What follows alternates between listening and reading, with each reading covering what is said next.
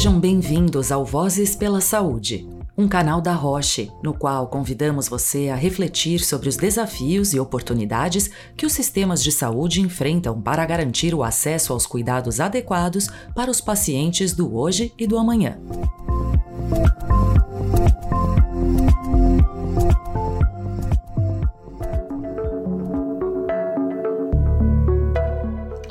Meu nome é Juliana Simões e eu sou parte do time de comunicação da Roche Brasil. Hoje tenho o prazer de convidá-los a ouvirem mais um episódio do podcast Vozes pela Saúde. Desta vez, conversaremos sobre doenças raras. Embora algumas doenças individualmente possam ser consideradas raras, coletivamente elas são tudo menos isso. Segundo o Ministério da Saúde, 13 milhões de brasileiros convivem com essa condição o que, comparativamente, é mais do que todos os moradores da cidade de São Paulo. E quando pensamos no impacto social, o número é ainda maior. Para discutirmos mais sobre este universo, Sara Chaya, diretora de Jurídico, Compliance e Responsabilidade Social da Roche, comanda uma entrevista com Stephanie Amaral, oficial de saúde do Unicef Brasil. Stephanie é mestre em Saúde da Criança e do Adolescente pela Universidade Federal de Minas Gerais e doutora em Estatística Aplicada à Saúde. Trabalha como oficial do Unicef desde 2019. Então, vamos começar? Sara, microfone aberto para você. Obrigada, Juliana. É um prazer fazer parte do Vozes pela Saúde e poder debater mais sobre as doenças raras no Brasil. Stephanie, bem-vinda ao Vozes pela Saúde e muito obrigada por sua participação. Olá, Sara, e olá a todos os nossos ouvintes. É um prazer falar hoje nesse podcast. Eu agradeço muito pelo convite da Roche para estar aqui hoje, para falar de um assunto tão importante, visto que é, o Unicef, todas as crianças precisam ter seus direitos cumpridos sem distinção.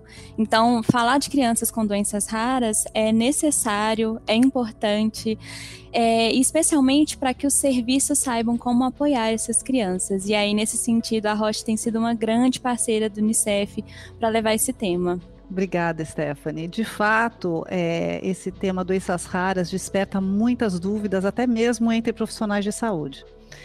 É, você poderia explicar o que caracteriza uma doença para que ela seja considerada rara? Bom, no Brasil, uma doença é considerada rara quando ela afeta até 65 pessoas em cada 100 mil indivíduos.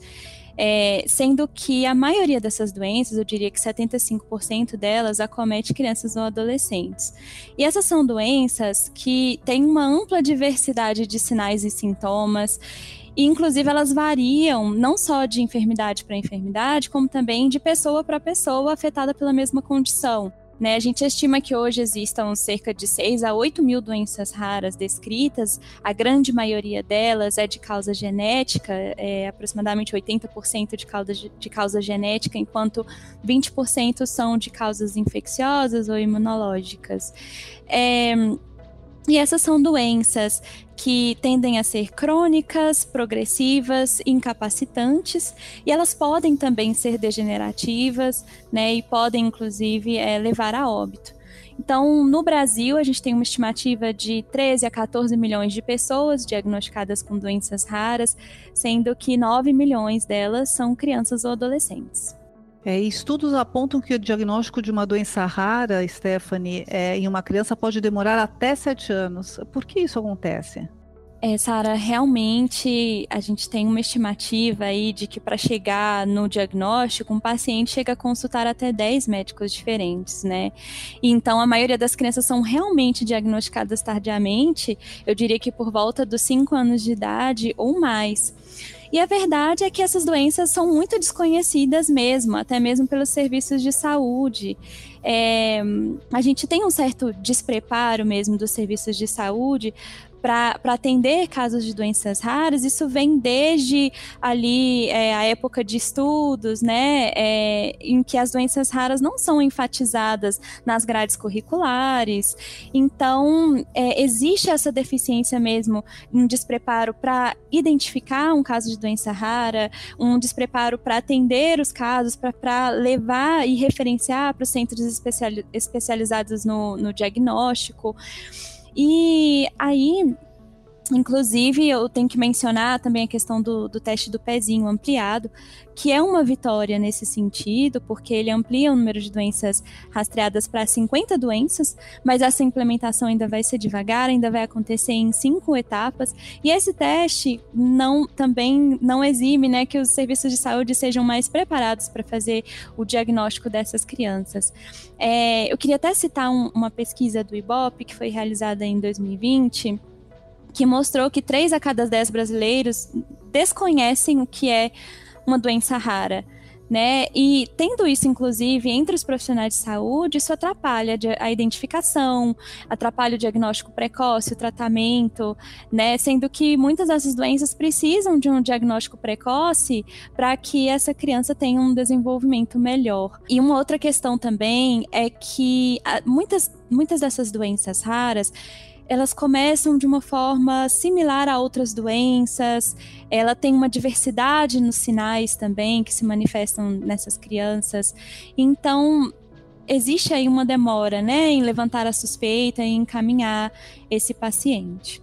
E Stephanie, quais seriam as possíveis consequências de um diagnóstico tardio? É, para muitas doenças raras, não existe um, um, tratamento que leve realmente à cura, mas existem medicamentos que ajudam a aliviar os sintomas ou até adiar o aparecimento de alguns sintomas das doenças raras. Então, para uma criança que se, está se desenvolvendo totalmente normal, os primeiros dois anos eles são cruciais. É o momento em que o cérebro da criança se desenvolve mais rápido e então é onde nós temos ali um o melhor desenvolvimento da mobilidade da criança, é, da linguagem, do desenvolvimento socioafetivo, né, é, e até do cognitivo. Essa demora, ela, ela contribui para o avanço de sintomas físicos, mentais, de sintomas emocionais, que vão comprometer ali a saúde daquela criança, o desenvolvimento, a mobilidade, a autonomia, né, então muitos casos, se eles fossem identificados precocemente, é, a criança poderia viver normal, poderia né, adquirir sua independência, mas quando é diagnosticado tardia tardiamente, às vezes não é possível retroceder naqueles avanços é, dos sinais e sintomas que as doenças raras já manifestaram. E aí, eu acho importante colocar também a questão da dinâmica familiar, porque é, as mães e familiares precisam se dedicar em tempo integral aos cuidados com essas crianças e a busca por uma resposta. Então, frequentemente, elas precisam abandonar o trabalho, abandonar esferas do convívio social e é uma caminhada muito, muito sozinha mesmo, né? De, de tentar promover o melhor tratamento para aquela criança após um diagnóstico. Então é crucial assim que o diagnóstico seja feita, seja feito é, de forma precoce isso tem uma influência muito grande na vida e na, na, na capacidade dessas crianças. Não, ficou super claro o quanto o diagnóstico é, precoce de fato é, é, pode impactar a jornada desse paciente. E Stephanie, depois de passar dessa barreira do diagnóstico, há alguma garantia de que essas crianças terão acesso a um acompanhamento adequado? O sistema de saúde, o nosso SUS, né, ele deveria oferecer todas as condições para que a criança tenha um tratamento adequado. É, então, eu digo isso porque nós temos, inclusive, os centros é, de referência de tratamento, centros especializados, né, mas nem sempre isso acontece na prática. Por quê? Porque muitas dessas doenças precisam de um acompanhamento clínico de vários profissionais, não é só uma questão de medicamento, né? É uma questão também de ter acompanhamento, às vezes, fisioterápico, fonodiólogo, psicoterápico, entre outros, com o objetivo de, de aliviar esses sintomas, retardar o aparecimento desses sintomas, né? Então, nem sempre isso é possível, às vezes é uma busca muito difícil para conseguir toda essa rede de apoio. E também, é, algumas doenças também é, temos problemas em relação ao, ao medicamento, né? Tem alguns medicamentos que são dificilmente disponibilizados e tem é, doenças que ainda não têm medicamentos ainda. Inclusive, eu sei que a Roche ela desenvolve pesquisas para criar essas terapias transformacionais e, e, e pensando em soluções também para facilitar o diagnóstico dessa criança. Esse é um, um assunto de desafios múltiplos, não é? Mas é, você, Stephanie, tem uma notícia de esperança para avançarmos nessas questões, não é? Conta para gente como a iniciativa criada em conjunto pela Roche e pelo Unicef, por favor, pode auxiliar o processo de diagnóstico e acompanhamento adequado, não só para as crianças com doença rara, mas também para as crianças com deficiência e déficit de aprendizagem. Sim, é, Sara, a Rocha agora é um nosso grande parceiro no sentido de promover o diagnóstico precoce, o estímulo da, das crianças com atraso no desenvolvimento, deficiências e doenças raras. Então, a iniciativa que nós estamos atuando juntos agora, ela tem o objetivo de compartilhar boas práticas na primeira infância, é, e nós estamos implementando principalmente em unidades primárias de saúde e de educação infantil de cinco capitais brasileiras, sendo elas Belém, Fortaleza, Recife, Rio de Janeiro, Salvador e São Luís.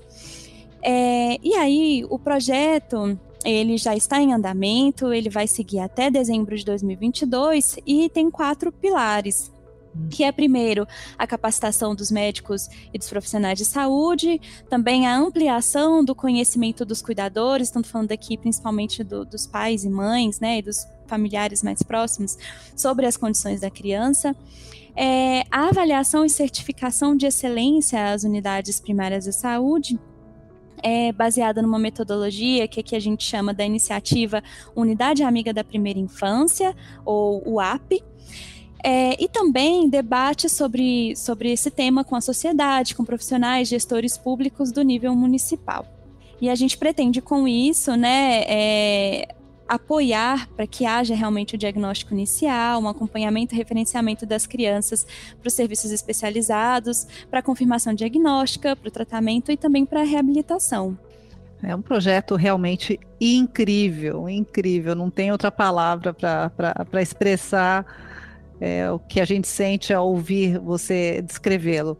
É, você disse que haverá é, capacitação de médicos e profissionais de saúde. Como isso vai acontecer na prática, Stephanie? Antes de falar de como que está sendo essa capacitação, é, queria colocar que a gente está trabalhando principalmente na atenção básica, né? Então, temos atenção básica e temos atenção especializada, mas a gente está trabalhando principalmente na atenção básica, porque ela é uma das portas de entrada do, de qualquer pessoa com necessidade de cuidado, né? E para sua família. Então, isso também se aplica à questão de doenças raras, as deficiências, é, então é ali na atenção básica que a, a, criança geralmente é acompanhada desde a gravidez, né, e também no puerpério. Então é importante que esses profissionais que eles tenham um olhar treinado, né, capacitado para poder é, verificar os sinais, para poder realmente estar atento ao desenvolvimento da criança e para poder fazer um, enca um encaminhamento é, necessário ao serviço de atenção especializada, né? É, então, no caso da UAP, a gente tem é, várias unidades de, dessas, dessas seis capitais que é, a gente traz para eles agora um ciclo de capacitação, que já inclusive está ocorrendo, e esse ciclo traz os conceitos de primeira infância, é, os conceitos de uma forma de trabalho que busque resultados concretos e também conceitos relativos ao cuidado à criança, a, a conceitos de doenças raras, a importância dos, dos, cuidados com a criança em geral, digo, imunização, aleitamento materno, mas também da identificação de deficiências e doenças raras. E aí, a partir desse ciclo de capacitação, né, nós trazemos um treinamento para que a partir daí a unidade comece a fazer um trabalho de identificação das principais lacunas que eles têm ali no serviço e comecem a realizar um plano de trabalho e um plano de ação para alcançar é, metas e indicadores que já são propostos quando eles aceitam é, participar da iniciativa. É, e aí, nesse plano de ação, nós destacamos também a importância de que aquela unidade crie um fluxo para diagnóstico e para encaminhamento das crianças com deficiência e doenças raras. E uma novidade também que a gente está propondo um trabalho intersetorial é, não só da saúde, porque a criança ela precisa né, de, de todas as esferas de, de governo, de todos os serviços, é, trabalhando juntos para que haja uma atenção integral, integrada à criança. Então, é, dentro das UAPs, nós temos também as unidades de educação infantil, que também participam da iniciativa, claro que com um ciclo de capacitação à parte, voltado para a educação, no sentido de que os professores de creches, eles também é, sejam mobilizados e sensibilizados para a identificação dessas crianças com, com atraso no desenvolvimento, deficiências e doenças raras. Então, eles também passam por um ciclo de capacitação para que eles estejam ali trabalhando educação e saúde juntos para a identificação dessas crianças e para o referenciamento. Então, é, esses são os passos que já estão ocorrendo, é, o ciclo de capacitação já está no ar né, já está online, essas pessoas já estão sendo treinadas, e depois desse primeiro ciclo e do, do início de um, do plano de ação dessas unidades, a ideia é montar um, um ciclo de capacitação permanente para esses profissionais, para que a gente possa aprofundar ainda mais no tema e ter mais resultados. Olha, é realmente muito impressionante como o projeto consegue integrar todos, todas essas frentes, gerando impacto em toda a jornada de doenças raras. É realmente muito impressionante. É, Stephanie, com relação à certificação de excelência é, de unidades primárias de saúde, como que isso será realizado? A certificação é, da, dessas unidades, que são unidades UAP, né? Ainda dentro da estratégia da UAP. A certificação é feita depois de 18 meses desse caminho percorrido na UAP. Então, agora a gente ainda está nesse caminho de, do plano de ação. É, e um plano de trabalho envolvendo todas as metas e indicadores. E aí, se ao final do, dos 18 meses é, essas unidades alcançarem as metas em relação aos indicadores propostos, elas irão receber a certificação. Claro que assim, é, tem vários indicadores que são propostos, né? É, e pode ser que uma unidade que está fazendo boas práticas, inclusive em relação a diagnóstico, é, e a atendimento dessas crianças que não consiga alcançar alguma meta específica, né, e não, não seja certificada. Então, nesse caso, a gente está disponibilizando também, dentro dessa plataforma, o app, um espaço para compartilhamento de boas práticas entre as unidades e entre as capitais. É, isso é uma questão muito interessante porque a gente consegue identificar algumas práticas que têm dado sucesso e passar para outras unidades, né? É muito interessante essa, essa conversa entre diferentes profissionais, entre diferentes, diferentes unidades. E você comentou sobre ações para aumentar o conhecimento de quem cuida de uma criança com doença rara. É, como que o projeto vai contribuir para que mães, pais, responsáveis e familiares, enfim, saibam o que fazer para promover o desenvolvimento de uma criança com doença rara? Primeiramente, acho que a, a, capacitação dos profissionais, ela já traz um pouco mais esse conhecimento para para as famílias, né? Um, um, profissional informado, ele pode informar as famílias. Então, a capacitação dos profissionais de que estão na ponta já é super importante para esse fim. Mas nós também temos pensado em na produção de, de materiais, né, de, de campanhas e de materiais que sejam entregues para essas famílias, para que elas possam ali é, se informar melhor. E também a ideia é que essas unidades que estão participando da UAP, que elas promovam é, grupos de mães é, ou grupos de, de familiares, para que haja uma troca de informação entre elas sobre o cuidado com as crianças. Isso foi uma estratégia, inclusive, que o Unicef é, implementou e, e apoiou durante o período da Zika né, quando, tá, quando o período da Zika, principalmente ali na, no Nordeste, onde estavam os números muito altos. Então, ali foi feito assim, esse estabelecimento de grupos de mães para poder fazer a troca de informações e assim um grupo orientado também por, por profissionais, que foi uma estratégia que deu muito certo e que auxilia muito essas mães no momento, às vezes, solitário, né, de, de cuidar dessas crianças, de também compartilhar práticas que elas fazem, compartilhar sobre os serviços serviços, sobre como que está sendo o desenvolvimento da criança. Então, essa é uma prática que a gente pretende colocar em todas as unidades que participam da UAP.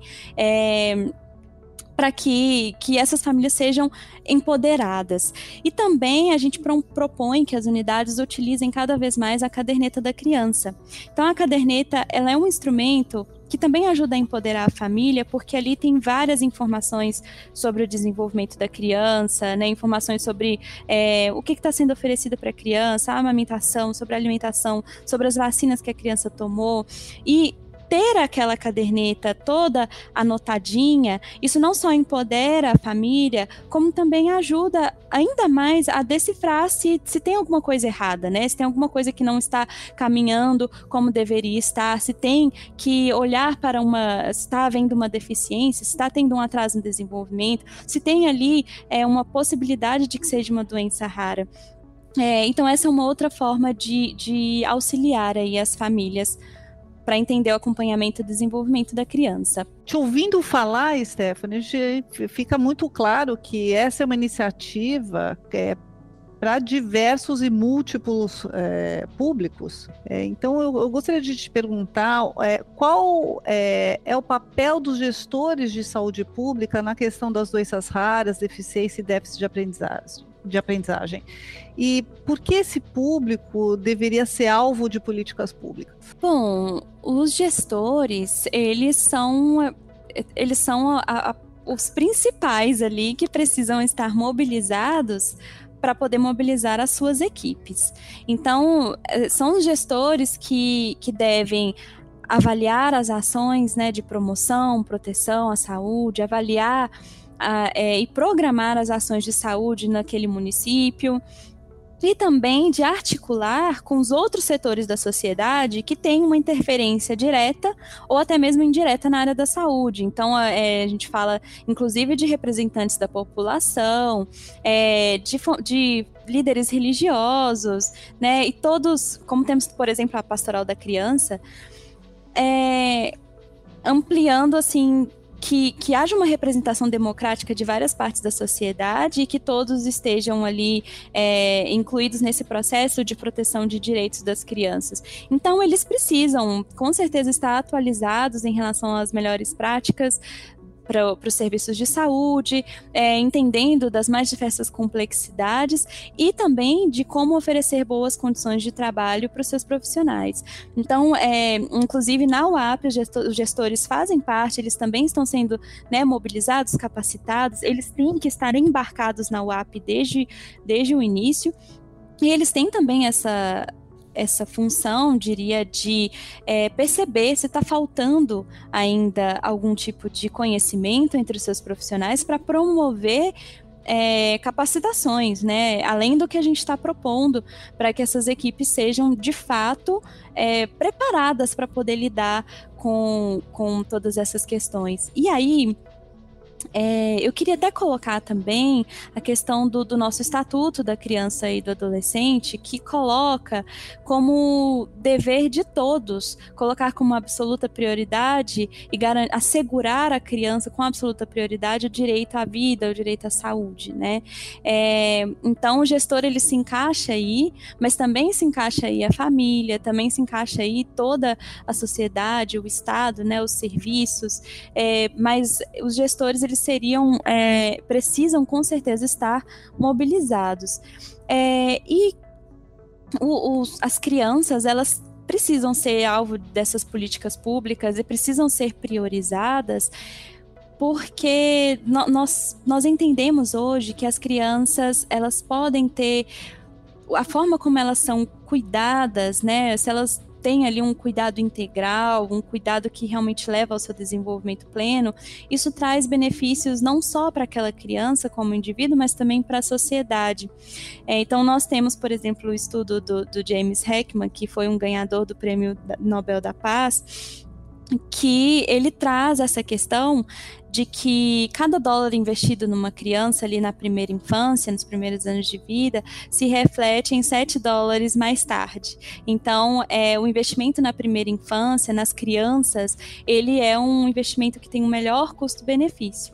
E por que não pensar né, nessas crianças com deficiência e crianças com doenças raras, que é, dependendo da doença, dependendo do, do desse diagnóstico precoce, elas podem se desenvolver super bem, ser independentes, né, construir as suas, suas vidas depois. E nós temos vários casos que, que já mostram isso em relação às deficiências também, né? É, então é uma prioridade a, assegurar para a criança que ela tem esse direito garantido e por isso que é tão importante a gente estar tá falando disso agora, né? Dessas crianças que às vezes se tornam invisíveis para os serviços, para as pessoas, para a sociedade, mas que elas estão ali, as famílias estão ali e precisam muito dessa mobilização de todos para assegurar que a criança se desenvolva bem. Ah, perfeito, Stephanie, muito interessante, é incrível a sua, a sua fala sobre esse tema. Obrigada. e, Stephanie, finalmente, qual seria, se pudéssemos sonhar, né? Qual seria o cenário ideal no Brasil para um melhor acolhimento para as crianças com doenças raras, deficiência e déficit de aprendizagem? É, Sara, essa é uma pergunta difícil. É uma pergunta difícil porque acho que ainda temos muitos passos para chegar lá, né? Mas eu diria que o cenário ideal é aquele em que as unidades de saúde, os serviços de saúde, realmente promovam uma atenção integral, integrada à criança, com serviços de qualidade, né? Porque hoje nós vemos que muitos serviços eles acontecem, mas não com a qualidade necessária para esse desenvolvimento da criança e que realmente haja uma atuação intersetorial dos vários atores que trabalham junto às famílias, como também é o caso da educação e da assistência, para que as crianças tenham esse direito à saúde, o direito à educação, garantido, para que elas tenham esse diagnóstico precoce, um tratamento oportuno, a reabilitação, e aí que ela tenha condições para o desenvolvimento de todas as suas potencialidades em todas as esferas da vida. É, juntos nós trabalhamos melhor e é por isso que todos precisam priorizar a primeira infância. Verdade, Stephanie. Esperamos caminhar para isso, com certeza. É, aproveitando a sua presença aqui no, no nosso programa, é, eu gostaria de saber de você quais outras vozes você nos recomendaria ouvir para falarmos sobre a atenção necessária à primeira infância. Olha, a Unicef tem muitos parceiros maravilhosos que trabalham é, nesse, nessa área. É, e muitos materiais, inclusive dos nossos parceiros, estão no, no, nosso site do Unicef.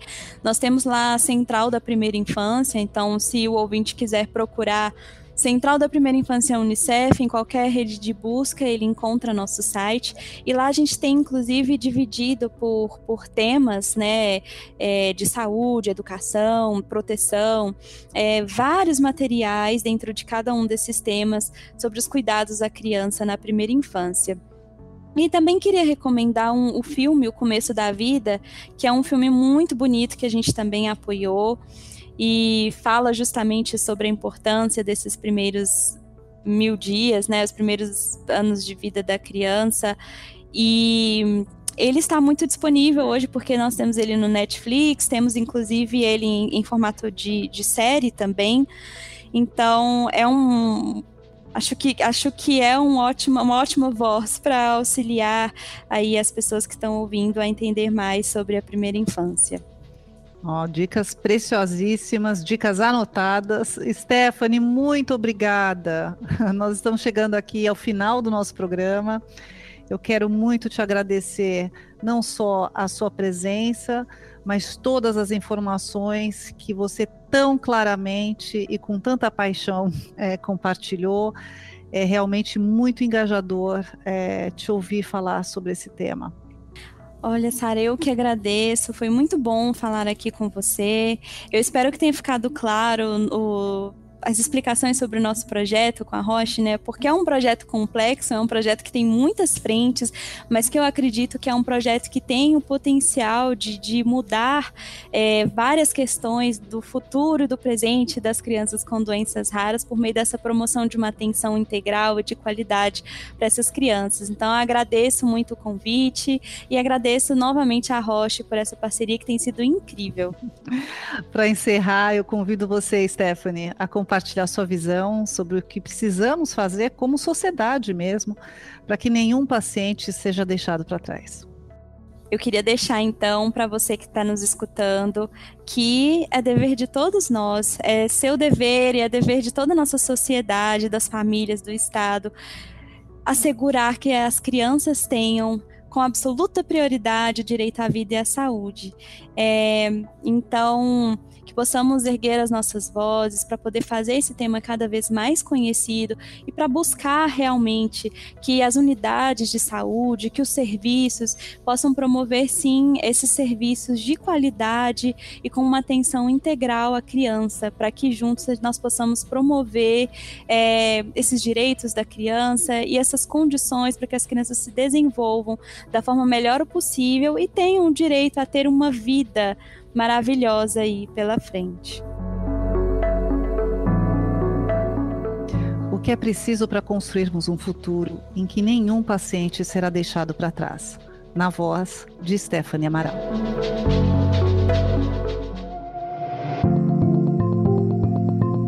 Muito obrigada por sua audiência e pelo interesse neste diálogo. Não perca os próximos episódios do Vozes pela Saúde, nos quais continuaremos conversando sobre as oportunidades e os desafios para transformar os sistemas de saúde. Acesse o site roche.com/voicespodcast para mais informações.